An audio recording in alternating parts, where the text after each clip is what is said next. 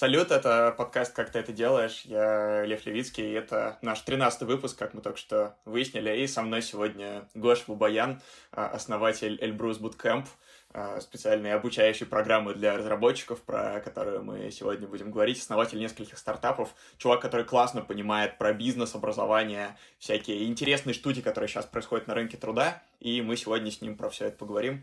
Гоша, очень рад тебя видеть. Лев, а, привет, спасибо, что пригласил, да. С радостью сегодня поделюсь какими-то своей историей, своими мыслями о образовании, о бизнесе.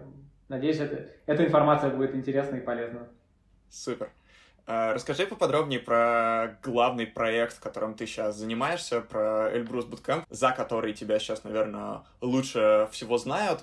Сейчас на рынке очень много всяких разных программ, которые готовят разработчиков и IT-специалистов, вот, и в основном они такие, как бы, долгие и состоят из периодических занятий, а насколько я понимаю, буткемп это такая, наоборот, очень концентрированная подготовка, и интересно послушать, вот, что это за проект, как ты к нему пришел, как он сейчас работает. Давай.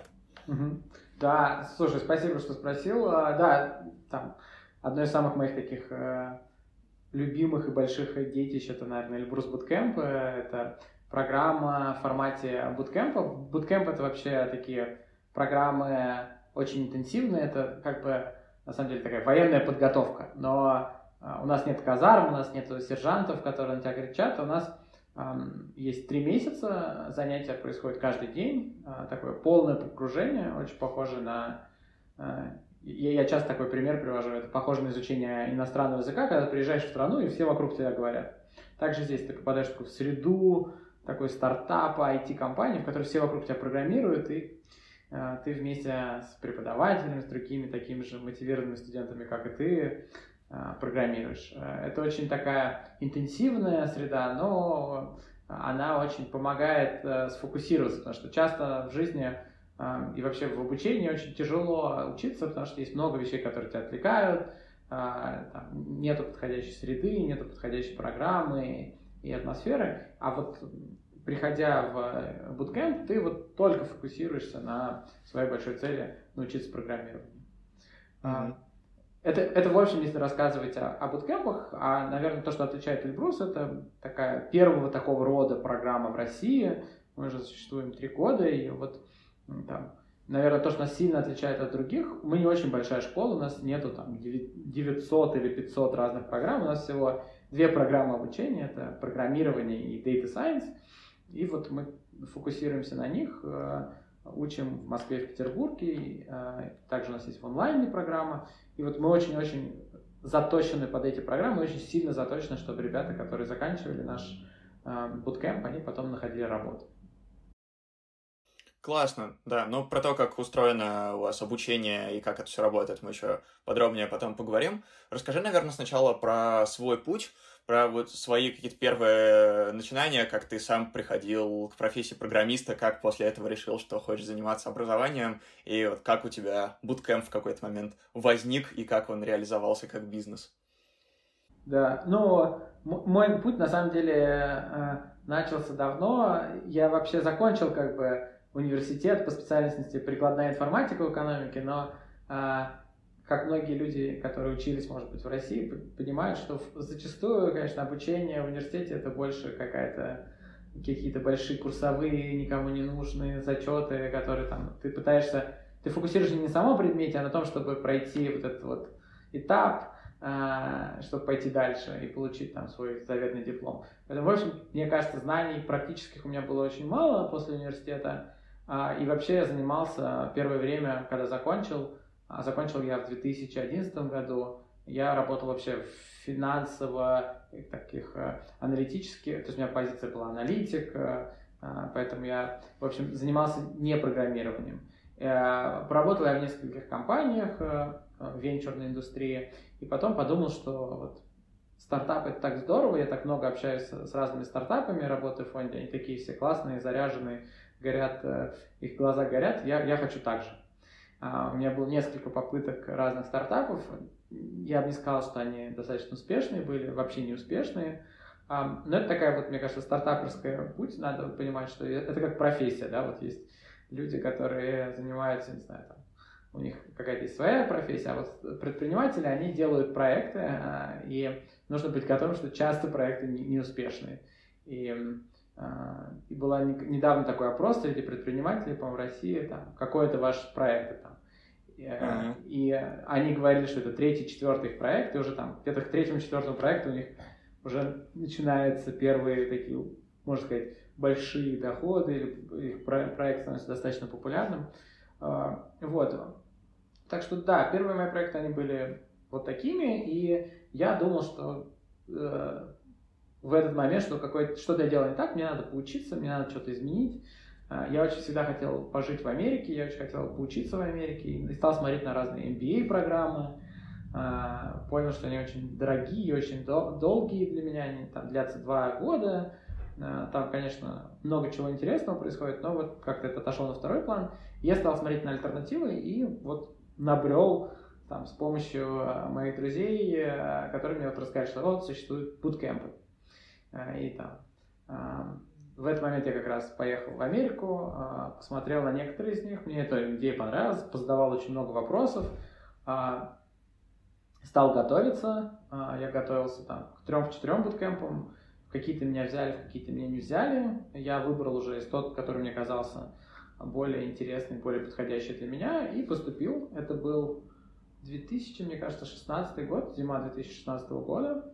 А, я поступил в Dev Bootcamp, один из самых старых буткемпов в Америке, а, который, к сожалению, уже сейчас нет, его там приобрела другая компания Kaplan, а, она там пыталась очень сильно масштабировать, у них это не получилось, и проект закрылся, но на тот момент это была очень классная школа, мне она очень нравилась, обучение проходило там в классе в Сан-Франциско, это была группа из 20 человек, они все были очень классные, очень разные, и кроме того, что для меня все-таки вот такое интенсивное программирование было каким-то стрессом, еще в общем как бы новая культура, новая среда, новая страна, это тоже было таким двойным. Потому что американская среда и американская культура, она очень сильно на самом деле отличается от э, российской. А, хотя формально, внешне все очень похоже, но на самом деле есть многие какие-то вещи, которые достаточно сложно считываются, и они с течением времени, когда чем дольше ты живешь, ты понимаешь, как там все устроено. Вот. И я отучился в буткемпе, а, мне это очень понравилось, это был очень классный опыт. Я попытался даже поискать работу в Америке. Это, то есть мои одногруппники, они все удачно нашли. Я сталкивался с основной проблемой, что я хорошо проходил собеседование, но Э, мне обычно говорили, да, там, вопрос визы, когда вставал, это была проблема, а, потому что у меня не было рабочей визы, поэтому я подумал, что я, наверное, какое-то время вернусь в Россию, попробую там что-то сделать в России, а, вот, и так получилось, что так, когда я вернулся в Москву, а, я начал делать сначала стартап, который назывался Easy Dress, и когда я делал свой стартап Easy Dress, я столкнулся с огромной проблемой а, с поиском разработчиков как же найти, где же они все... То есть у меня всегда было такое представление, в России много талантливых э, специалистов. Что правда, в России есть там талантливые специалисты, но их не так много, как мы думаем, и если даже они есть, их, скорее всего, забрали там какие-то крутые западные компании или э, очень классные российские компании. И, в общем, если ты начинающий стартап или даже ты там компания не самым известным именем, тебе очень сложно найти людей, и у нас не так много специалистов готовят. Вот, и это меня привело к большой мысли, что на самом деле есть большая незанятая ниша этих хороших э, курсов по, по переподготовке, по подготовке к программированию. А, в общем, я вспомнил свой опыт в буткемпе и решил открыть там первый буткемп в России.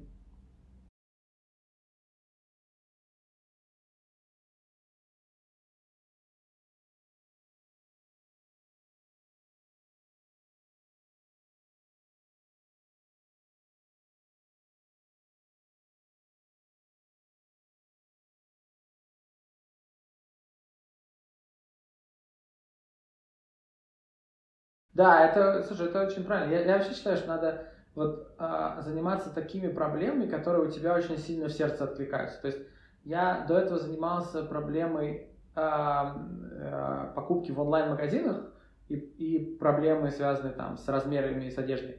эта проблема есть, но во моем сердце не так сильно, наверное, откликалась. Это может быть там одна из причин, почему наш там этот стартап не так сильно преуспел. А, вопрос переквалификации, там, поиска себя и вот эти вопросы, они для меня очень там, раньше были актуальны и сейчас тоже, мне, мне кажется, очень важными.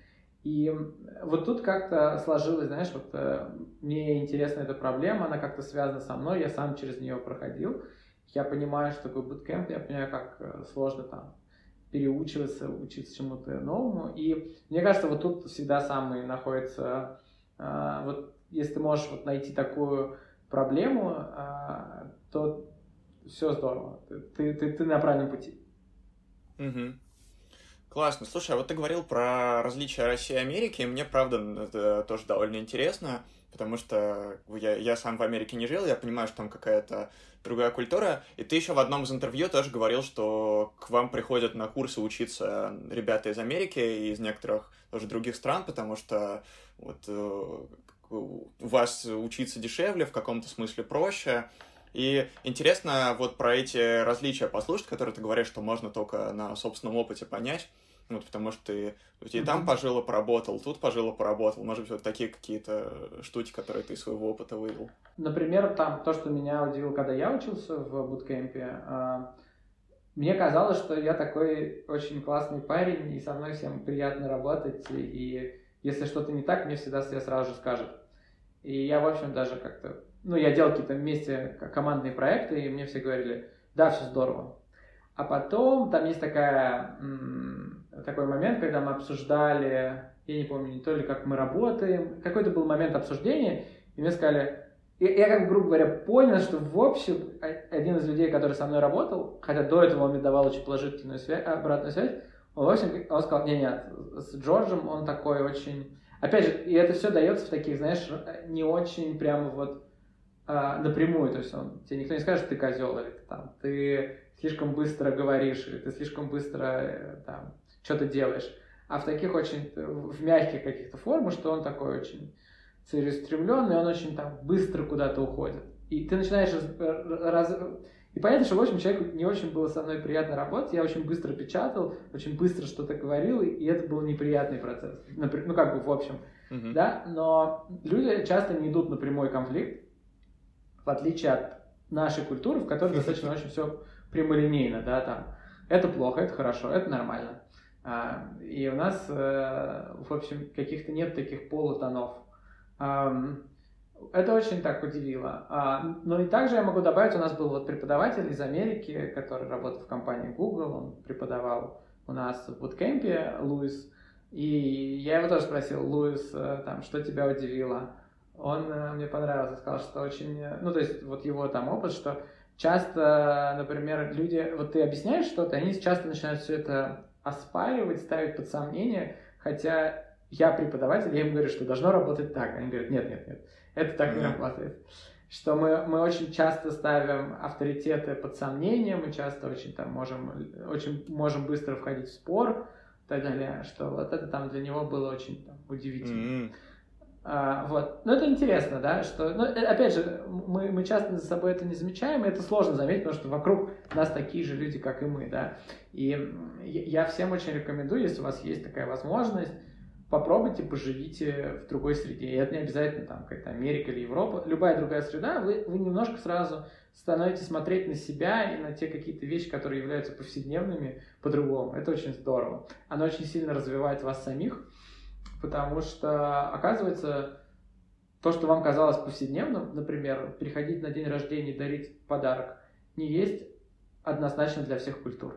И на меня всегда очень смотрели смешно, когда я приносил там с книжкой или с подарком на день рождения. Говорю, о, как мило, Джордж опять принес подарок. В общем, э, такой в американской большой культуре там, там не принято на день рождения приносить э, подарки. Да, интересно. Мне, знаешь, это навело тоже. Я недавно в каком-то интервью видел интересную мысль, что, например, работа продуктом в условном Яндексе и работа продуктом в условном Фейсбуке — это две абсолютно разные профессии, вот, потому что очень большая разница культур, в самом деле, очень большая разница того, как... Ну, как бы, по сути, одинаковая профессия, можно сказать, что даже одинаковое примерно, может быть, описание вакансии, но, по сути, вот как у человека выглядит рабочий день, как он там общается, как что делает, поскольку я сам начинающий продукт, мне это очень интересно было было в этой разнице культуры видеть. Давай, знаешь, вернемся вот во время, когда ты только начинал строить буткемп как бизнес. Расскажи про какие-то свои первые шаги, на что ты ориентировался, может быть, какие-то ошибки сейчас видишь, какие правильные решения. Что тебе помогло от идеи, которую ты просто увидела, которая тебе показалась перспективной, прийти по сути, как мне кажется, довольно хорошо работающему бизнесу вот сейчас? А, слушай, ну, наверное, то, что мне помогло, это люди, которые проходили подобный путь, да, я э, нашел много, опять же, там, с помощью выпускников, с помощью буткемпа я нашел э, людей, которые запускали буткемпы в других странах, я много с ними поговорил, это, это, всегда, это, вот, это на самом деле то, что есть в самом буткемпе, когда ты учишься, у тебя много единомышленников, да, тебе нужно найти таких же единомышленников, которые такой же идеи были, это очень важно. А потом а, это, я бы сказал, а, какая-то большая вера в эту идею, она мне вот типа очень сильно верит, не сдаваться, она будет не получаться, будет все идти не туда. Это точно вот как большая цель, ты знаешь, что ты хочешь, она как-то мне очень сильно была визуализирована, да. То есть мне там хотелось, чтобы был такой-то класс, мне хотелось такие преподаватели, вот такие группы, вот в такие компании они будут трудоустраивать. Она как-то была у меня цель, я ее очень хорошо видел. Третье – это а, помнить, что качество не самое важное, а важно, чтобы это было сделано. То есть, mm-hmm. я бы сказал, зачастую мы очень сильно, то есть я очень помню, я очень долго там тратил много времени на какие-то вещи, чтобы довести их до очень высокого качества. И, к сожалению, а, у тебя очень мало входных данных в начале, и важнее сделать первую итерацию, ошибиться, что-то, чтобы там пошло не так, но двигаться, нежели чем пытаться очень сильно сделать э, хорошо в начале. Вот. Ну, качественно делать это очень важно, без сомнений, да, но, но понимаете, что э, если, э, если вы это пытаетесь качественно сделать в течение там, трех месяцев, это очень долго, да, там. Ну, опять же, да, смотря о чем мы говорим, ну, то есть, там, если ты хочешь сделать сайт, то сайт надо сделать, там, за 2-3 недели. Если делаешь больше, то ты какими-то не теми инструментами, не теми специалистами и так далее используешь. Вот. А, так что вот а, я бы сказал, единомышленники, с которыми ты можешь поговорить, а, визуализация целей и движение, вот это постоянное движение, постоянные ошибки и двигаться, двигаться вперед. Угу. А ты помнишь самых-самых первых людей, которые к тебе пришли учиться? Как вы их тогда начинали учить? Я, я это помню, я до сих пор с ними многими общаюсь. Э, а, и спасибо им большое, они поверили в это, по сути, безумие. Ну, как, грубо говоря, ты приходишь, а, это очень сложно, мне кажется, довериться и как-то а, они, довер... они рискнули, и мы их не подвели, да. Вот. Э, это было сложно для... Ну, то есть мы очень много вкладывали в начале, там, там мы приходили раньше всего, уходили супер поздно с командой. Э, мы очень старались, да, чтобы это для них был очень классный опыт. Понятно, что что-то где-то было не так, да, но мы там это как компенсировали там, э, мне кажется, своим желанием и временем. Вот. А, да. Но Первая группа была у нас а, пять человек. О, всего пять? Вот. Да, да, да, это Ничего очень себе. много. А, и мы даже предлагали там для первых групп мы предлагали всякие очень удобные какие-то механизмы, что они учатся, и мы а, Потом они это могут заплатить в тот момент, как они найдут работу. То есть они платят небольшую часть, а mm. большую часть в момент э, прихода на работу, что тоже делает чуть более привлекательную учебу. Mm-hmm. Вот. А, но это, это было очень классно. Прикольно. А сейчас у вас сколько человек в наборе? А, слушай, в Москве у нас группы порядка 20 человек. старты mm-hmm. каждые три месяца. Единовременно в Москве учатся порядка 60 человек. А в Петербурге чуть поменьше группы, там порядка 10-15 человек. А в онлайне группы порядка 10 человек. И есть еще у нас группы по Data Science, это тоже порядка 10 человек. Ну, то есть, я бы сказал, там, а, единовременно учатся от 80 до 120 человек. Опять же, это зависит. Зависит от сезона, иногда это чуть больше, иногда чуть меньше. Ты, по сути, уже несколько лет э, занимаешься образованием. Интересно послушать, как ты, в принципе, сейчас видишь эту сферу, потому что сейчас от тех это такое очень модное слово, и, правда, тех компаний там очень круто выросли, особенно за 2020 год по понятным причинам, и сейчас они тоже дальше очень быстро растут. Интересно послушать, как ты вообще это видишь, может быть, какое-то твое мнение о том, э, почему какие-то образовательные решения работают, почему какие-то не работают, почему угу. вы, например, делаете именно так, а не иначе.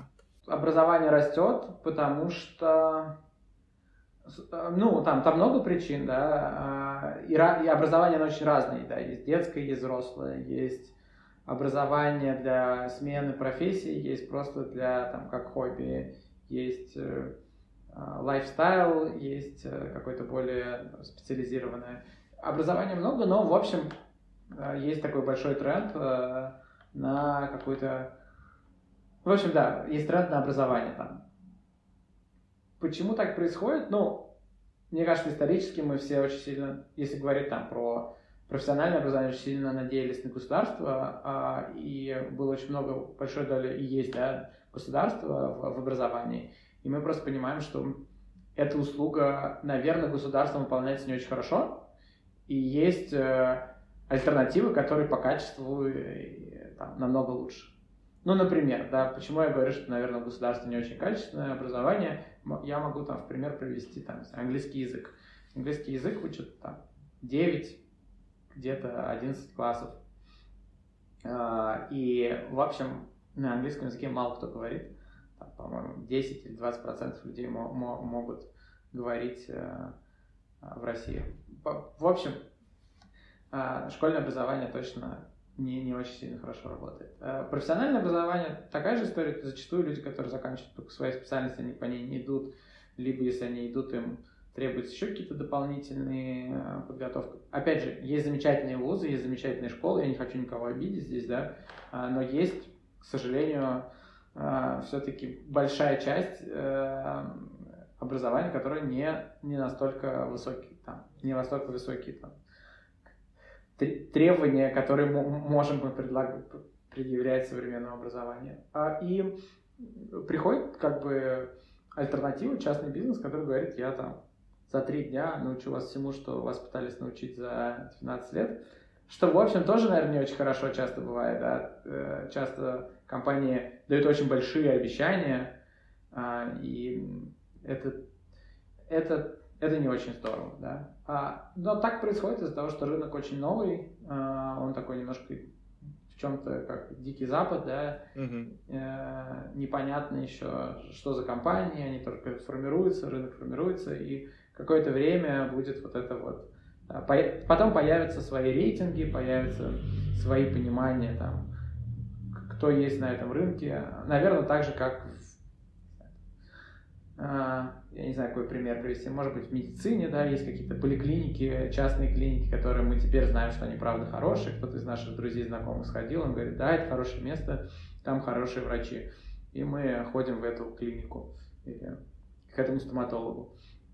Также, наверное, с рынком образования, там, для нас порядка 40% э, ребят, которые к нам приходят, они приходят от своих друзей и знакомых, то есть кто-то из их друзей закончил здесь учебу, нашел работу и потом говорит, да, иди сюда.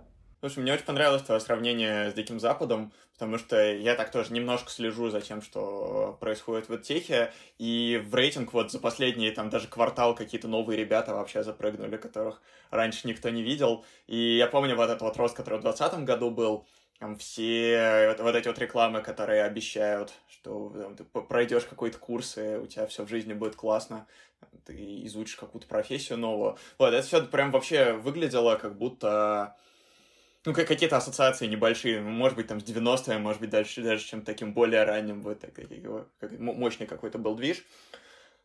Вот. Интересно, знаешь, послушать э, про образовательные решения, которые вы используете, потому что вот в университете же тоже, в принципе, учат программированию, э, и там, ну, как, или бакалавриат 4 года, или специалитет 5 лет, а вы как бы делаете это за 3 месяца. Э, интересно понять, и, и вроде как делаете это более эффективно, чем университет. Интересно понять, каким образом это происходит, что вы такого делаете, что у вас люди обучаются лучше за более короткое время. Слушай, да, ну, Э, давай, да, вот сравним нас э, и высшее образование. А, опять же, нужно понимать там философию буткемпов. Первый буткемп э, в мире открыли не, не, открыл не я и не у нас в России. Этот тренд начался там в 2011 году в Америке. И сейчас там порядка 100 буткемпов в, только в одной Америке, да, также есть Европа, Азия. И начинался он под тем пониманием, что там, первые люди, которые его открывали, они посмотрели свое высшее образование. Это были программисты, которые сказали, что я учился 5 лет в ВУЗе, а потом я работал 5 лет в компании. Из того, что меня учили в университете, я использую там 10-20% знаний.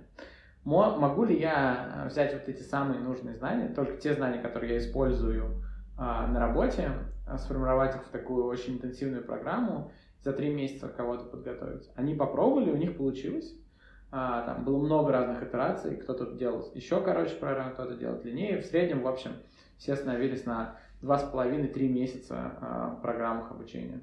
А, это были разные языки, сейчас это в основном это языки веб-разработки, это JavaScript э, с такими фреймворками, как React, и э, библиотека, как React, э, и э, э, посмотрев на это все, Э, грубо говоря, мы тоже продолжили. Но если сравнивать с вузами, в вузах будет много разных дополнительных дисциплин, которые очень важны для того, чтобы там, понимать фундаментально как бы, эту дисциплину, эту науку, да, там, важные вещи. Но для того, чтобы э, найти свою первую работу и начать работать, эти дисциплины не так важны.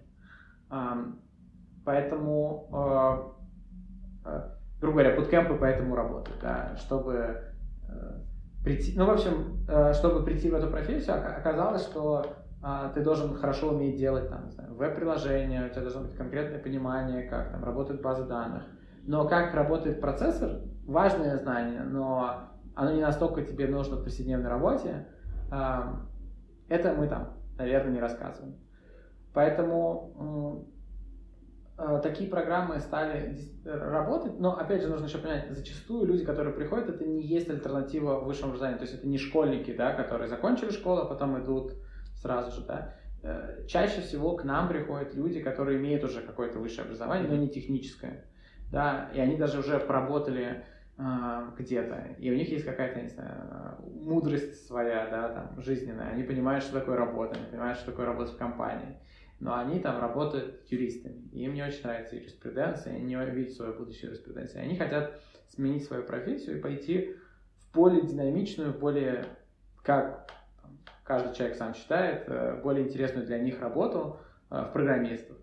А, и мы в этом переходе помогаем, да, это не нужно тебе идти на какую-то магистрскую программу двухлетнюю, мы все очень сжимаем, это очень интенсивное обучение, мы фокусируемся только на практике, практике, практике, минимум каких-то лекций и теории, а все именно в конкретных э, задачах э, и конкретных там, командных проектах. Угу. Вот. Слушай, да, интересно, мне вот очень запомнилось, как ты в одном из интервью говорил, что есть много разных образовательных продуктов, которые, по сути, выполняют одну и ту же роль. Получение дополнительного образования. То есть, ну, грубо говоря, человек хочет стать айтишником, и дальше у него есть там, сколько-то путей. Можно пойти в университет, можно пойти там, на двухлетнюю какую-то программу, вот, можно пойти на буткемп, можно пойти, например, в какую-нибудь онлайн-школу, в которой долгие курсы. И интересно, на самом деле, для каких людей хорошо работает вот именно буткемп. Потому что, правда, у вас там довольно много конкурентов, которые работают иначе. Скажем так, буткемпов я знаю не очень много, А онлайн-школ я знаю много, которые, в принципе, похожим образом у них устроены, там, ну, условно, у практикума, у Skillbox, у Skill Factory. В принципе, это все довольно похоже, там онлайн-курс, как бы неделя к неделе, какие-то лекции, какие-то задания, вот, все это как-то происходит. Тут в этом сегменте вроде как много игроков. Буткемпов почему-то не очень много, э, или я их не очень много знаю. Вот, mm-hmm. интересно, для каких людей это работает. Вот, может быть, э, тот самый сегмент, для которого именно вы подходите, который вас выбирает, чтобы этот путь проделать. Интересно просто, почему именно вы и почему именно mm-hmm. вот такая модель. Да, слушай, ну на самом деле э, есть такой интересный сайт, называется Stack Overflow, и он каждый год э, выпускает отчет, он опрашивает э, разработчиков на разные темы, и там вот была одна из вопросов, как вы, э, как вы выучили программирование, и там, что вы использовали. И там были там, в университете, а, вы использовали онлайн-носители. Я помню, что мне запомнилось, э, вы там, по-моему, типа порядка 40 или 30-40, и опять же, тут цифра значительная, но там 30-40% э, сказали, что они использовали физические носители. Это а, книги mm-hmm. или а, кассеты есть мы на самом деле еще забываем, что на самом деле самый простой способ что-то выучить, можно взять, прочитать книгу. Ага. Можно даже прочитать четыре разные книги, э, и там на самом деле все есть. А это простой способ, но, наверное, не все любят читать, не все могут э, от чтения там, как это потом э, дальше применять. А, так что вот есть такой путь еще. Э, мы все забываем про самый старый добрый путь. Есть путь в ВУЗ, есть путь онлайн. Есть на самом деле, вот, порекламирую другие какие-нибудь сервисы. Есть Solo Alert, мне очень нравится. На мобильном приложении установили, э, делайте. Либо есть Code Academy, тренажеры онлайн, сиди, решай. Путей много разных, используйте все. А, смотрите, что вам больше подходит. Смотрите, что вам дает больше результата, что вам самим приятно и там подходит. Можно взять репетитора. А, людей очень много и все очень индивидуально. Bootcamp один из путей. А, он подходит тем, кто, скорее всего, обычно имеет уже какой-то... То есть это средний, средний возраст наших студентов, им 30 лет. Они имеют высшее образование, они уже, может быть, там техническое э, просто какой-то колледж, э, техникум. Они уже какое-то время поработали, и они хотят перейти из, из своей сферы в IT. И у них нет времени там, на два года или там, три года этим заниматься. Им нужно вот этот переход сделать достаточно быстро. А, и у них есть финансовые возможности, или они могут позволить себе кредит, или они могут займ, а, чтобы оплатить вот это короткое интенсивное обучение. А особенность нашего обучения – это, кроме того, что это интенсивно, здесь есть преподаватели э, и наставники, которые программисты. И, наверное, это там для нас основной расход, почему э, буткемпов не очень много, потому что на самом деле это очень дорого. Mm-hmm. Очень дорого сни- снимать, ну, если сравнить, с, если сравнивать это с онлайн-курсом, да, чтобы там записать онлайн-курс, мне нужно записать там, не знаю, 20 часов видеороликов, э, выложить их там, может быть, даже на YouTube, а потом э, написать какие-то там тесты, включить Slack. Это, в общем-то, не так, ну, то есть какое-то количество итераций это улучшать, но, в общем, это не так требует много для меня часов. Когда ты приходишь в буткемп, у тебя есть преподаватель, который, в общем, разработчик, да, э, которому ты платишь полноценную зарплату, у тебя есть помещение, которое нужно поддерживать, у нас есть еще разные другие активности, у нас там есть. А, у нас, чтобы люди не уставали, мы делаем йогу, есть там mm-hmm. тренажер, а, чтобы хоть как-то немного себя разнообразить. Ну, знаешь, в каком смысле есть... это похоже на атмосферу mm-hmm. реального рабочего дня в IT-компании, насколько я понимаю, потому что ну, во, во всяких прикольных крупных офисах там же тоже есть да. как раз возможность там сходить переключиться. Да, да, да. Не, у нас есть тоже какие-то вещи, чтобы переключиться, потому что достаточно тяжело. Такая 8 часов программируешь, это достаточно тяжелая стрессовая вещь, да, мы, мы всячески помогаем тебе, но это там, надо, надо как-то переключаться. И мы тоже пытаемся помочь в этом переключении. Также у нас есть там всегда с тобой э, э, наставник, карьерный наставник, карьерный коуч, который тебе там проконсультирует про поиск работы. Это профессиональный чат, который может помочь тебе э, с резюме и с многими другими вещами. В общем, поэтому на самом деле это там проще, дешевле сделать онлайн-курс. И на самом деле людей, которые туда идут, их там много. Нам просто хочется делать что-то, что очень сильно нацелено на результат, mm. не очень легко не очень легко. А, там, у нас есть там отбор на входе, у нас есть свои там промежуточные экзамены, а, и мы всячески смотрим, чтобы вы эти знания осваивали. То есть я, я не сказал, что нам так же легко, как и записаться в любую онлайн-школу. То есть, ну, ты взял, заплатил деньги, и там сидишь, ходишь, не ходишь.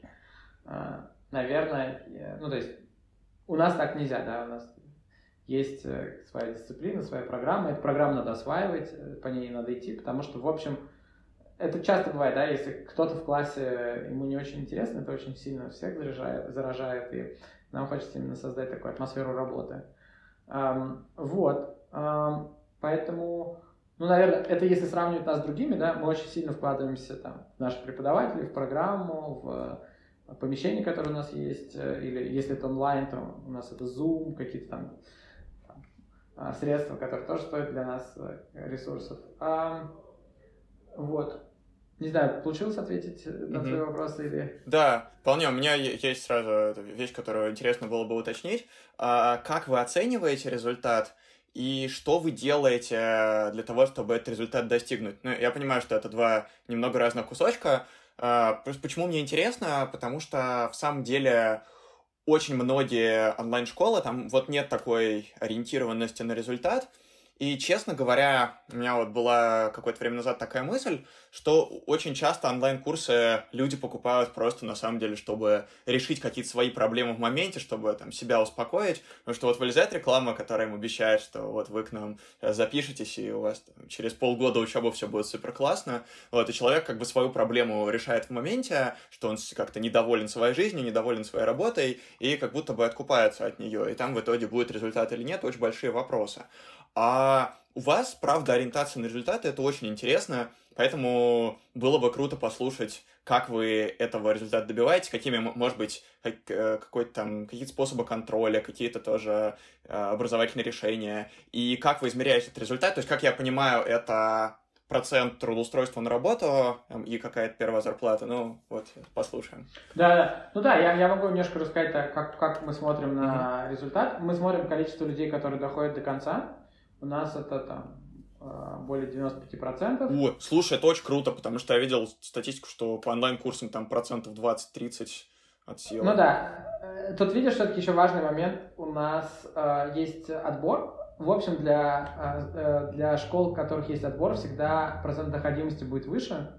Э, поэтому тут э, нельзя сравнивать, ну, то есть тут сложнее сравнивать, когда ты просто платишь а, поэтому ну, это, это все равно очень высокий процент. Мы, мы всячески работаем, пытаемся с каждым отдельным студентом, если есть какие-то проблемы, прорабатываем это, там, а, пытаемся решить все проблемы. А, то, что можем, решаем. А, второе, мы смотрим на процент из тех, кто, кто закончил процент трудоустройств. Он у нас тоже очень высокий. Мы сейчас вот будем делать с одним с очень одной большой независимой организацией этот опрос всех наших студентов. А, чтобы показать, а, какой у нас... Не только чтобы мы считали, да, но еще кто-то не как независимый арбитраж посчитал. А, и это там тоже одна из метрик, которую мы смотрим. И третье, мы очень смотрим на NPS, это насколько люди были удовлетворены в конце после того, как они закончили, да. И это такая очень метрика, хорошо показывающая, даже, знаешь, там, если... Ну, в общем, она очень хорошо показывает, как ты в моменте учишь. А, что еще мы делаем? Каждую неделю мы собираем обратную связь со всех студентов. Э, мы везде смотрим там и, цифр, и цифрами смотрим метрику, и отзывами смотрим, а, как что идет. Если что-то там идет не так, мы, мы это пытаемся исправить, улучшить.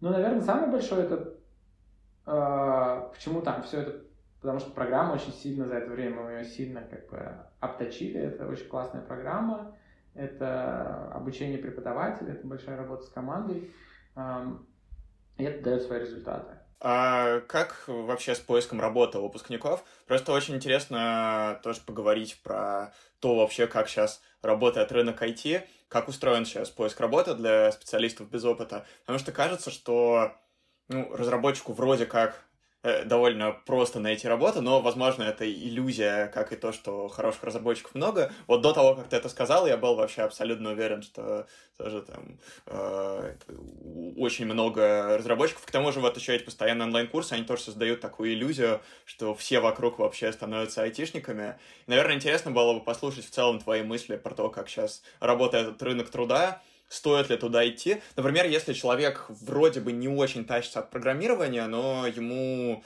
как бы хочется много зарабатывать, хочется какую-то престижную работу, решение это или нет? Ну, смотри, если отвечать на последний вопрос, там, стоит ли идти в программирование, если это не очень нравится, я думаю, нет, лучше не нужно идти в IT. Зачем? А, лучше идти туда, если тебе это нравится, либо тебе это интересно, либо ты хочешь не заниматься. Потому что, да, так, чаще всего те люди, которые не доходят до конца, либо у них проблемы в обучении, это те люди, которых привели родители, либо друзья, либо родственники, а именно там, не знаю, твой молодой человек говорит там, «Э, ты сидишь дома, иди-ка ты поучись чему-нибудь. Тебе будет полезно вот, программирование, тебе нужно программировать. Это даже не твое решение, да, это обычно плохо. А, или там бабушка сказала, вот, всегда хотела, чтобы мой внук был программистом. А, все-таки попробуйте, это должно приносить а, положительные эмоции, да, это, э, этим должно хотеть заниматься. Если вы идете ради денег, будет тяжело.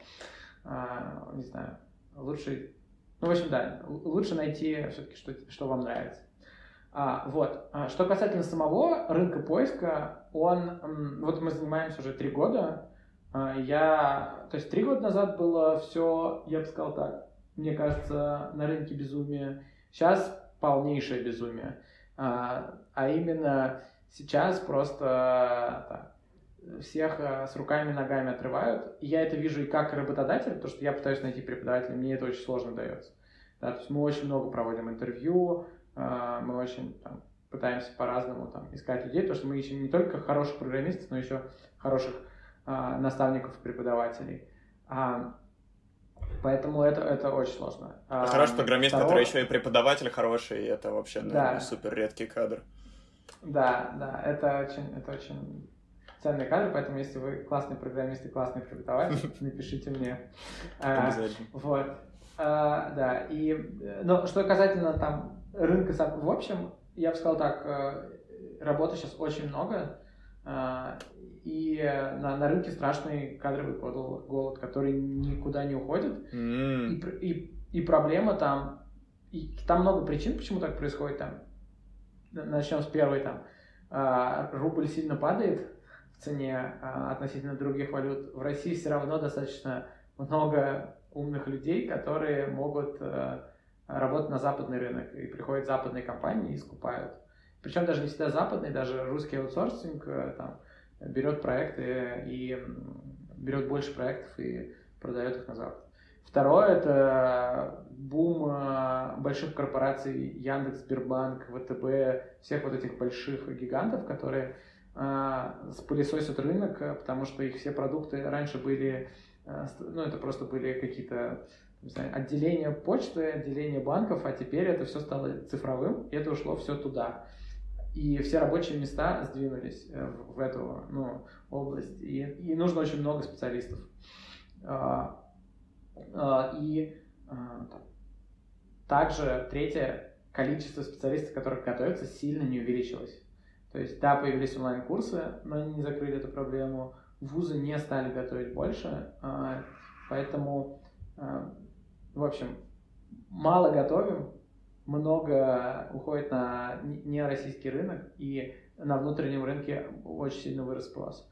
Поэтому сейчас я вижу часто проблему следующую у нас ребят часто берут на позиции, где нету руководителя как такового, им приходится, то есть это начинающие специалисты, и они попадают в ситуацию, когда на них выкладывают не только э, специали... ну, какой-то там программирование, но еще какой-то уровень э, а принятия каких-то решений, да, потому что, в общем, не хватает людей. Уже.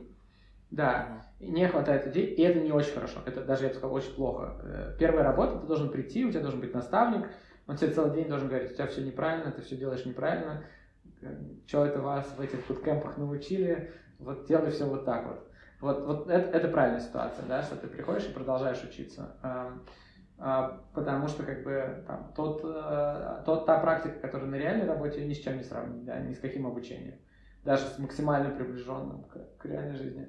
А, вот. А, и, в общем, если вы хотели, и вам это нравится, сейчас самое классное время. Потому что те зарплаты, то есть не поздно. сейчас... Да, ну то есть те зарплаты, которые сейчас предлагают, это, кроме того, что это большие зарплаты, это, это просто рынок дает сильный как бы бонус и буст другим, чтобы они приходили сюда, а, потому что, ну, то есть это такая больная точка, да, вот нам так нужны эти... Ну, я не знаю, это... Вот представьте ситуацию, что программисты — это сантехники. Вот в стране массово прорвало трубы, везде затекает, затекает вода. И, и сантехников нету, да, а оно везде течет. И все говорят, ладно, я, я заплачу только там, не знаю, 30 тысяч рублей, только исправьте мне эти трубы. Вот. Mm-hmm. И это вот похоже на такую ситуацию. То есть у тебя сайт, mm-hmm. и ты не можешь принимать оплату, потому что нету человека, кто может сейчас сделать этот сайт, чтобы принимать оплату. Слушай, очень крутая аналогия, я прям увидел эти прорванные трубы повсюду. Прикольно. Чтобы вы понимали, сейчас условия там, для middle разработчиков на рынке следующие. Это зарплата, ну вот в больших банках до 400 тысяч рублей в месяц при этом, если вы придете, вам заплатят еще единоразово э, бонус в размере 250 тысяч, чтобы вы только просто ушли с предыдущей работы и пришли сюда. То есть это, это там один из топ-5 э, банков в России, да, вот он предлагает такие условия. Опять же, это даже не senior разработчик, не junior, а именно middle разработчик, да. Поэтому м- проблема серьезная, можно сказать, надо делать национальный проект программист э, который поможет как-то решить эту проблему. Интересно. Слушай, ну, а какая у вас вообще средняя зарплата выпускников? У вас, наверное, есть статистика? Да, мы собираем статистику активно. А, для Москвы сейчас это 118 тысяч, то есть почти 120 mm-hmm. тысяч. Круто. Для Петербурга это порядка 98, ну, в общем, это близко к 100 тысячам. И для онлайн-группы это 95 тысяч. А, вот. То есть это от 100 до 120 тысяч позиция там, джуниор-разработчика в компанию на позицию там, React-разработчика. И как, быстро получается после выпуска найти работу? А, слушай, еще быстрее, ну то есть это очень сильно изменилось за последние прям полгода, прям сильно выросло. То есть если раньше это был где-то там, не знаю, и, и зарплаты выросли, и а, срок поиска вырос сильно. Ну то есть это там до двух месяцев ну, там, до двух месяцев более 90% ребят получают офер.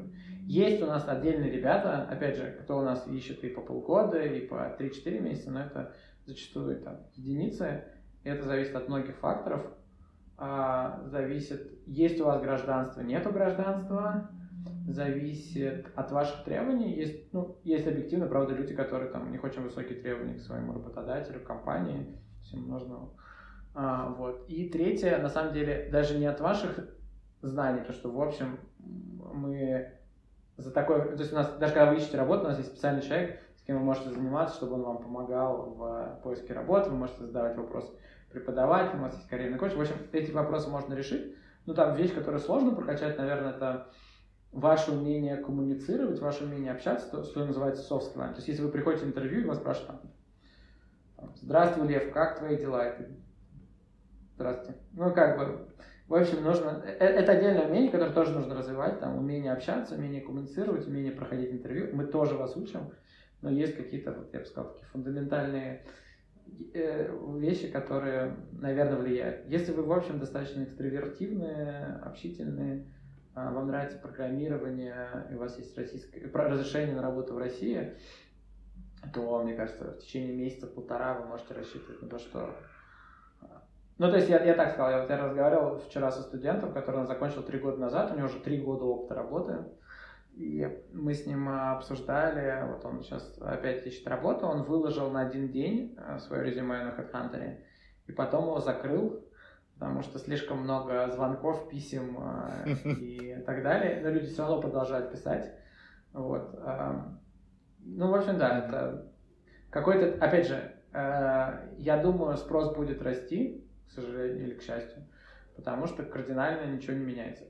если единственное, наверное, что повлияет, если рубль э, укрепится, э, если он еще упадет, это еще будет сильнее. Э, если корпорации меньше начнут нанимать, что тоже пока не кажется.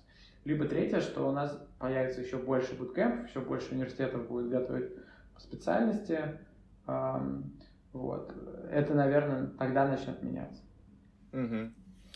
Слушай, интересная вещь такая, которую я сейчас думаю, что программирование вот в нашей среде сейчас очень часто, правда, воспринимается как какая-то панацея, где можно после трех месяцев учебы получать больше ста тысяч. Сейчас, если, если нас кто-нибудь из регионов слушает, я думаю, что все там вообще широко раскрытыми глазами сидят, потому что, правда, у нас ну, по последней этой какой-то статистике Росстата у нас средняя зарплата типа 1045 по стране, вот, и там люди с большим опытом ее часто получают, вот, а тут после трех месяцев обучения. Люди начинают идти в программирование, хотят туда пойти, потому что это, ну, какая-то классная штука, где много платят, э, престижно, и вот это вот все. И при этом очень мало людей представляют, как на самом деле выглядит работа программиста. Что они там на самом деле делают. Они же не просто так получают эти большие деньги там, и тыкают в клавиши. Там это вот реально какие-то задачки. И интересно послушать вот от тебя, как от человека, который хорошо в этой теме разбирается, как вообще устроен рабочий день программиста, э, чем э, приходится работать, и, может быть, еще каким людям, по-твоему, программирование не подходит? Ну да, это если задаться себе вопросом, Э, как вы себе представляете программиста, э, и большая часть людей, у них нет ни друзей программистов, ни родственников программистов, они очень плохо знают, как это устроено, и, скорее всего, это из какой-то популярной культуры, да, там, из телевидения, фильмов, там. Ну, все сериалы про хакеров. Да, я часто привожу пример, да, там, скорее всего, это будет э, фильм «Матрица», и там Нео, который очень быстро бьет по клавиатуре, либо, да, фильм «Хакеры», когда там тоже они э, за три секунды могли там открыть, э, не знаю, сейф, либо любое, любое здание. Э, это, это, это, наверное, все не так, да, это такая же профессия, как и другие профессии, в которой нужно сидеть, думать, а ты очень много общаешься с коллегами, на самом деле, ты общаешься с людьми, которые у которых есть какая-то проблема или какая-то задача, ты общаешься еще с членами команды, с с дизайнером, с тестировщиком, с человеком, кто отвечает там за базы данных и за то, как этот проект э, работает на сайте, ну и многими-многими другими. То есть там, на самом деле, это много общения, которое кажется, что вообще там нет никакого общения, там есть общение только с компьютером. Нет, там это большие организации, в которых очень много людей, я не знаю, по несколько тысяч человек.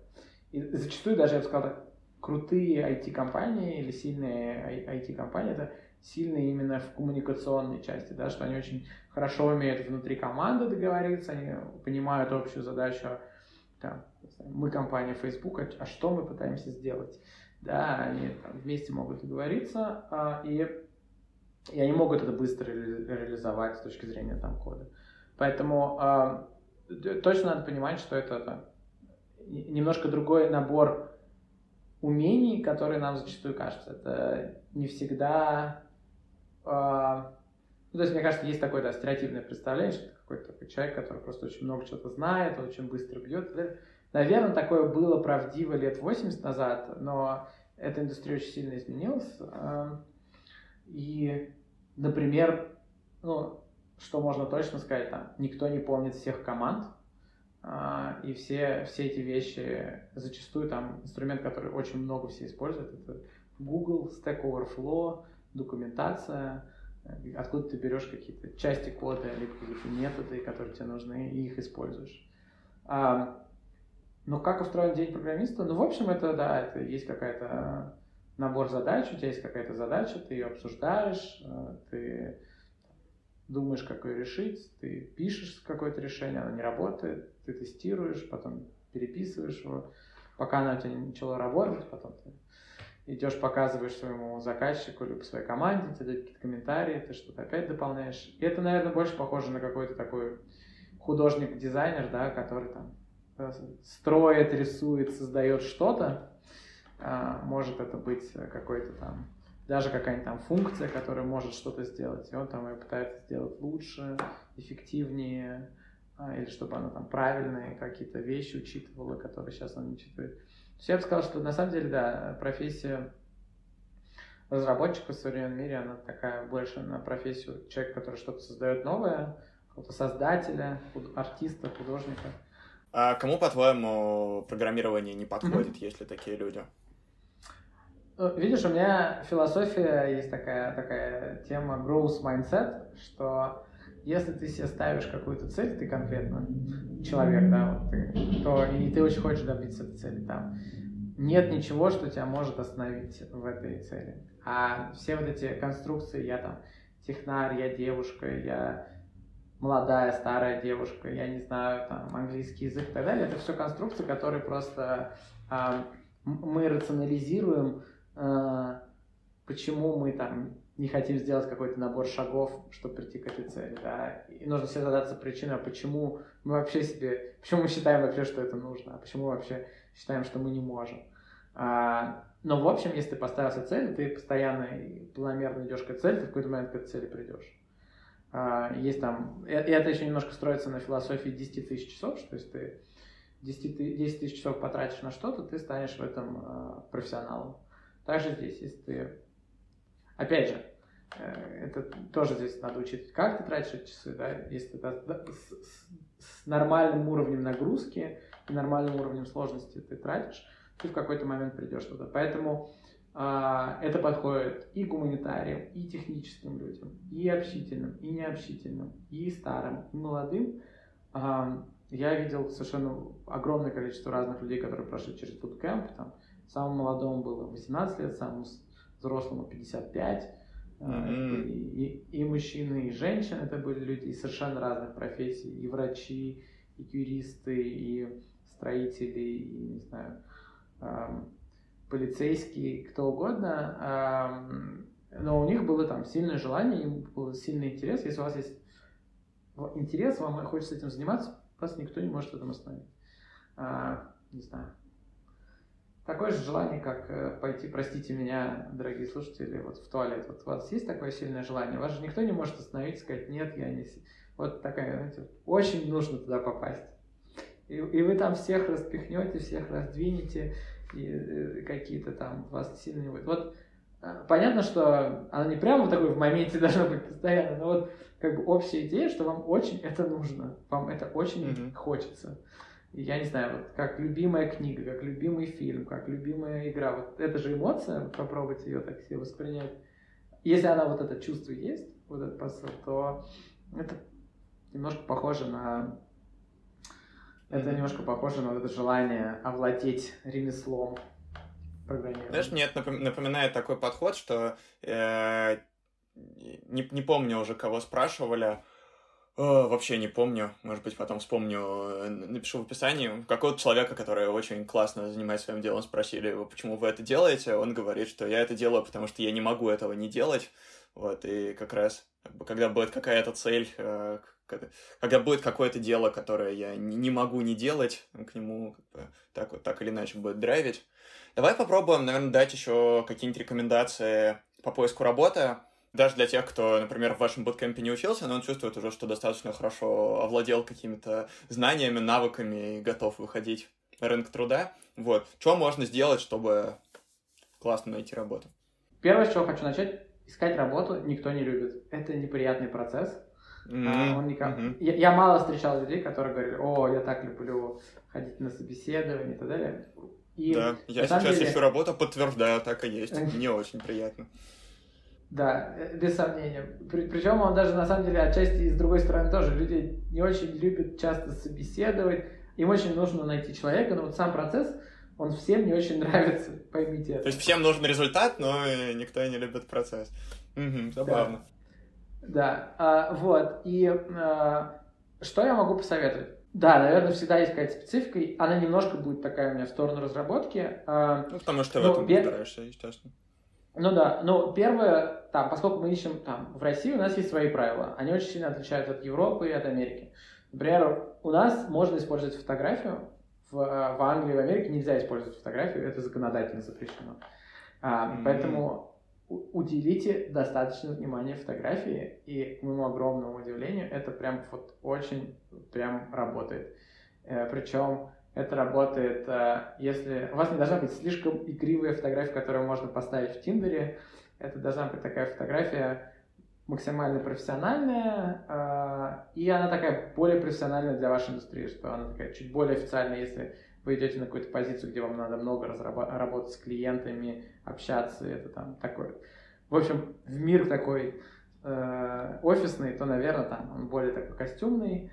А если вы идете, да, там, позицию разработки, наверное, худи или там майка какая-то обычная, это скорее более нормально, если вы будете выглядеть в костюме, все-таки э, странно.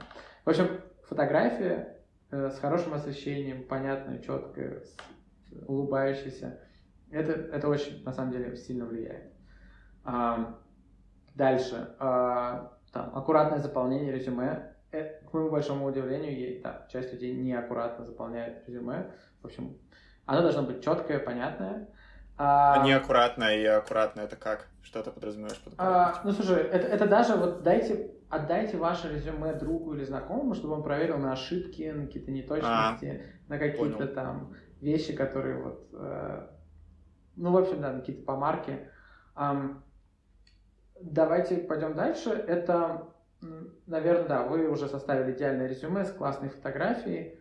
А, ну, мой совет там пройтись по всем соцсетям, а, закрыть их все или сделать так, что там тоже все, то, что зачастую, например, если мы говорим, чаще всего интервьюер будет писать вам через Телеграм, и там я там рекомендую, если у вас часто я там, ну такое бывает, там у людей какие-то фотографии, там, как они с, с друзьями выпивают, тоже, в общем, не то, что ничего в этом, как все выпивают, да, ничего в этом ужасного нету, но просто, когда у тебя мало данных, и ты видишь ты думаешь, ой, может быть, что-то с ним не так, лучше даже в Телеграме поставьте там ту же фотографию, которая у вас на резюме.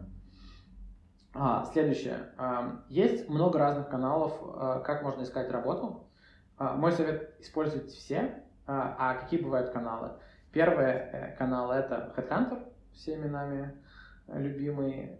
Какие-нибудь другие каналы, агрегаторы, SuperJobs, э, Хабр Карьера, Буду Jobs.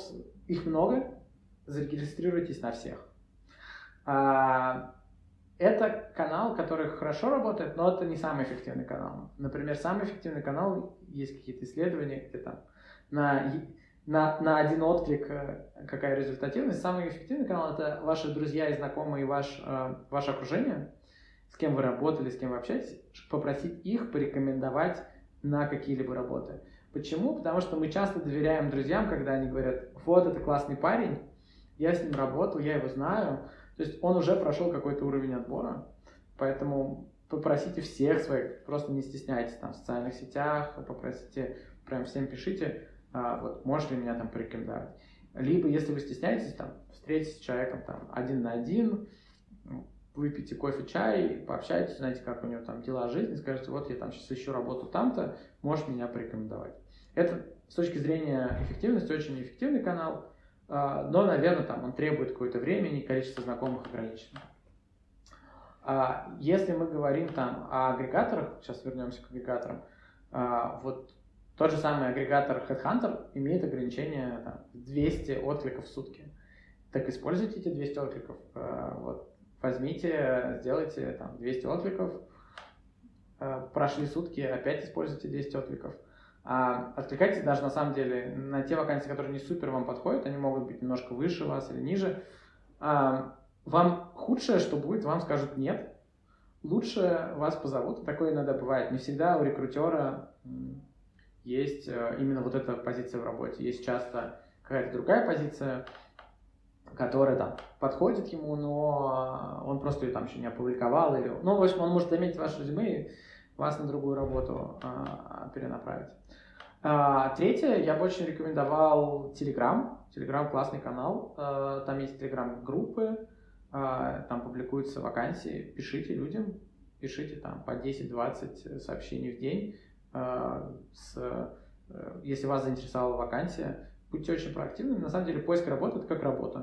То есть она требует 5-8 часов в день. Вы сидите, пишете сообщения, предлагаете встретиться, встречаетесь проводите интервью и так далее. Но это если мы говорим вот именно про вот этот первый этап, попасть на интервью. Там есть следующий этап уже, да, это общение с HR и уже как вы проходите само интервью. Там, ну, то есть для каждой индустрии это свое, да, там есть какой-то базовый набор вопросов, заранее подготовьтесь к ним, там, почему вы уходите с работы, в чем ваши слабые, сильные стороны, а, задайте себе эти вопросы, запишите, можете сказать в зеркало, там, расскажите девушке или молодому человеку или там друзьям, чтобы они сказали, ну это какая-то чепуха, или там, не, все здорово, мне нравится. А после этого там, подготовьтесь к тем вопросам, которые чаще всего спрашивают в вашей индустрии, там, если говорить про программирование, есть там 50-100 самых популярных вопросов, разберитесь в них, э, хорошо знаете, чтобы они, вы знали, как на них ответить. Вот. А, вот. Ну, вот мне кажется, этих лайфхаков хватит. На самом деле там их еще много. И можно просто целую, целый написать пост или книжку, э, что можно сделать, что можно не делать. Это очень похоже на продажи, я бы сказал так. Но в данном случае вы продаете себя, и здесь важно иметь большую воронку, и чтобы по этой воронке на каждом этапе вы очень хорошо проходили вперед. Mm-hmm. Насчет большой воронки Гоша в одном из интервью говорил, что у них в школе есть такая методика, а, что ученики меняются аккаунтами и с аккаунта друг друга откликаются на вакансии, потому что чтобы побороть какую-то стеснительность, вот как раз эти 200 да. откликов в сутки. Это очень прикольная механика. Как раз да, это к, к моему большому удивлению было, что часто люди, они очень стесняются э, а, отправить свое резюме и так далее. Видимо, да, потому что я не, не такой стеснительный, но это не, всем это так комфортно. Поэтому мы предложили такое решение, что если ты стесняешься, может быть, ты не стесняешься с другого человека. И оказалось, что правда, с другого человека писать письма, откликаться не так страшно. И вот мы иногда предлагаем да, студентам, если им некомфортно, чтобы они поменялись аккаунтами и за друг друга писали письма. Наверное, последнее, что у тебя хочу спросить, про твою роль сейчас в бизнесе, как, может быть, твой рабочий день проходит, э, какие вещи ты сейчас решаешь. И, наверное, было бы интересно про планы послушать, потому что кажется, что, правда, спрос будет дальше расти, и вы, правда, делаете очень такую востребованную и классную штуку на рынке. Может быть, куда бы хотелось развиваться дальше, куда ты сам, как фаундер, хотел бы, может быть, развиваться? Я бы, ну да, я расскажу, наверное, чем сейчас я занимаюсь. Я люблю заниматься продуктом, мне это нравится, мне нравится заниматься программой, общаться со студентами, с преподавателями. Э, там, это то, чем я много занимаюсь. Э, я также занимаюсь открытием каких-то новых направлений, новых городов. Э, хочется открыть еще несколько новых городов, еще несколько новых направлений. Эм, вот, это всегда очень здорово. Так что да. Если вы хотите, чтобы мы открылись в вашем городе, пишите. Но я, я надеюсь, что да, если будет достаточно интересный спрос, и мы найдем волонтеров из наших преподавателей из московского и питерского офиса, которые готовы поехать, мы очень быстро начнем открываться. А также я занимаюсь ну, вопросами найма, а, я, я, я нанимаю людей, я занимаюсь вопросами какими-то финансовыми, там, финансовое планирование, привлечение денег, это, наверное, тоже такие... То есть три вещи. Это найм, мотивация людей, это продукт, э, как он развивается, и э, финансы. А куда развиваться бы хотелось?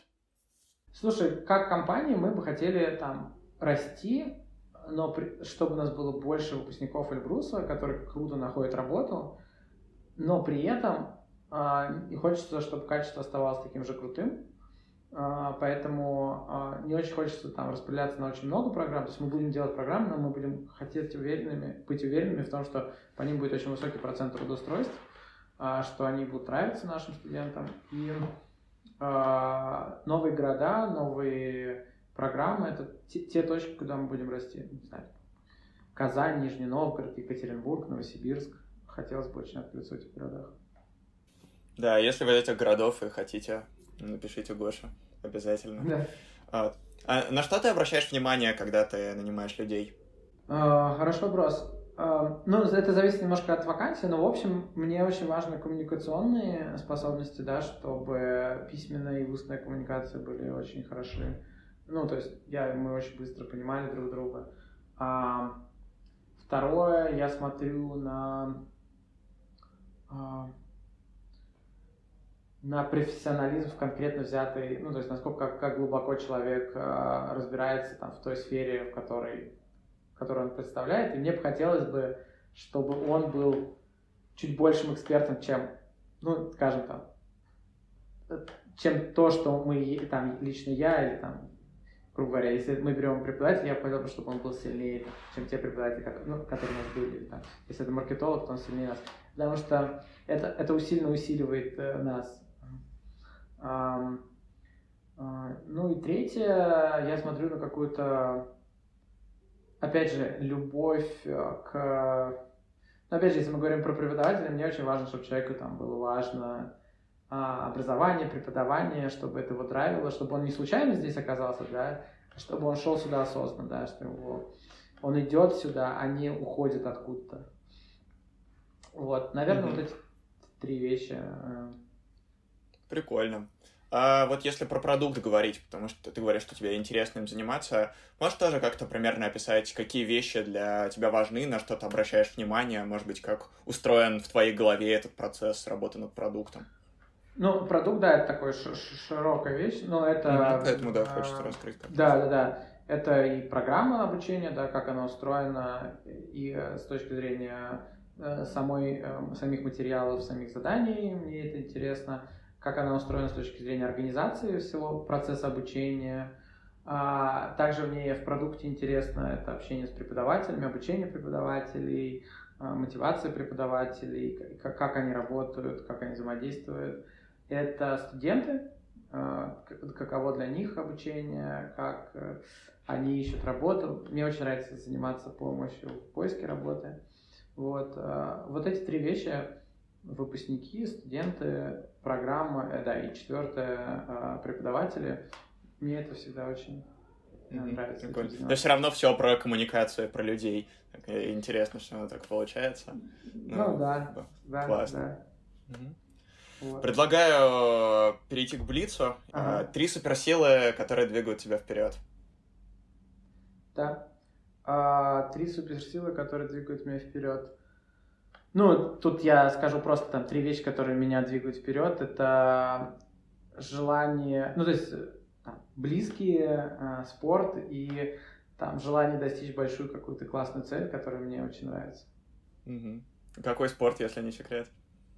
Слушай, это бег, э, триатлон и... Прикольно. Ну, то есть э, и, и бокс. Вот такие три. Хотя триатлон уже подразумевает в себе бег, но наверное.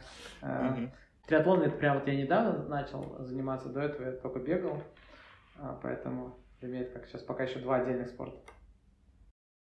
А, представим ситуацию, в которой там, у Эльбруса все вообще прекрасно, он сам как-то развивается, и какой бы бизнес тогда ты стал делать, если бы вот у тебя есть возможность новый бизнес стартануть с нуля? Какая бы это, может быть, область была или даже что-то более конкретное? Слушай, но а, все равно это было бы, наверное, что-то... Ну, то есть Сейчас я вижу там в образовании парочку интересных идей, которыми я бы хотел позаниматься тоже. А, и они были бы более, наверное, какие-то социально бесплатные. То есть, мне кажется, можно поделать пару социально... То есть можно сделать такие продукты, которые сами себя будут сильно окупать, они будут почти либо бесплатные, либо около бесплатные. А, и второе, это офисная недвижимость, она какая-то ужасная. Там можно сделать, mm-hmm. мне кажется, явно что-то, потому что много есть дурацкой офисной недвижки, которая как-то управляется неэффективно, ее сложно найти. Вот, mm-hmm. там точно, точно можно что-то сделать. Прикольно. Мне очень понравилось, что я сейчас у тебя увидел логику. Вот, есть какая-то область, в которой что-то не так, и поэтому там можно что-то делать. Это прям, да. прям интересно. Вот. Ну да, я, я вижу, я вижу какую-то свою собственную боль, которая у меня есть, поэтому я, я, я примерно бы знаю, как я бы хотел бы это закрыть. И я знаю, я ее слышу как бы у окружающих, с кем я общаюсь. Угу. А с чего бы ты начал создание вот такого нового бизнеса? Прям какие первые шаги? Ну, слушай, первое это КАЗДЕВ, это опросить людей, которые, еще больше опросить людей, которые страдают этой проблемой, э, как они сейчас решают ее mm-hmm. смотрел бы какие-то лучшие практики в мире. Если кто-то, кто пытался уже решить эту проблему. Mm-hmm. Вот, я, наверное, с этого бы начал. Mm-hmm. Посоветуй, наверное, три книги или не три. Вот тут всегда как бы это к числу три мы раз за разом возвращаемся, вот, но может быть не три. Какие-то книги, которые на тебя сильно повлияли, или если это не книги, может быть, какие-то или подкасты, или каналы, за которыми ты регулярно следишь. В общем, что-то такое, откуда ты получаешь или получил какое-то ценное для тебя знание. Подкасты, я люблю подкасты слушать. Есть очень классный подкаст, который раньше активно выходил, сейчас у него не выходит, но там все равно много классных записей. Называется Mission Daily про предпринимателей из долины, и там много всяких интересных историй, как что-то кто-то делает. В общем, я сейчас слушаю просто э, подкасты там э, новостные, которые тоже достаточно интересные и мне помогают. Из книг, я не знаю, «Семь навыков высокоэффективных э, людей» мне в свое время очень понравилось. Там. «Hard Things About Hard Things» э, э, Бена Хорвица, мне кажется, отличная книга. И, я не знаю, э, «Тысяча лет одиночества» э, Гарсия Маркеса. Э, mm-hmm. Опять же, Прикольно. Чтобы, чтобы не было только какая-то такая, mm-hmm. чтобы что-то было из художественного. Вот. Угу. О чем я мечтаю? А, слушай, я не мечтаю. Я, я вот мало мечтаю. Я таких прямо, знаешь, я ставлю какие-то отдельные задачи и пытаюсь их сделать. У меня таких прям, я вот мечтаю, что во всем мире везде будут буткемпы и все будут э, программировать. У меня такой мечты нет. Но мне бы хотелось конкретную задачу там, открыться в конкретно взятом городе, и чтобы это... Ну, наверное, давай такая какая-нибудь мечта, чтобы там вот это дело, которое я делаю, оно там осталось бы и жило после того, как я, я отошел от него или меня бы не стало. Мне было бы, наверное, приятно знать, что оно может жить без меня, после меня. Как, какое-то дело. Я даже не говорю про Эльбрус, но вот какое-то дело, которое ты начал, что вот, оно осталось. А, мне кажется, это приятно. Угу. Классно. И последний вопрос. Что важно? Что важно? Друзья и семья. Хороший ответ. А, с вами был Гош Бабаян, основатель Эльбрус Bootcamp. А, ссылка будет в описании, обязательно почитайте. Ребят классными вещами занимаются, и, честно говоря, вот сейчас мы с Гошей поговорили, я прям очень проникся, потому что кажется, что очень качественная штука, да еще и офлайн, а не онлайн делают, и благодаря этому что-то такое хорошее достигается, результат достигается. Подписывайтесь на канал, пишите в комментариях, что вы думаете по поводу образования, по поводу рынка IT, по поводу программирования. Если у вас какие-то мысли откликнулись, да, ставьте лайки, пишите отзывы. И Лев Левицкий, подкаст «Как ты это делаешь». Остальные выпуски тоже слушайте. Пока-пока. Пока-пока. Спасибо.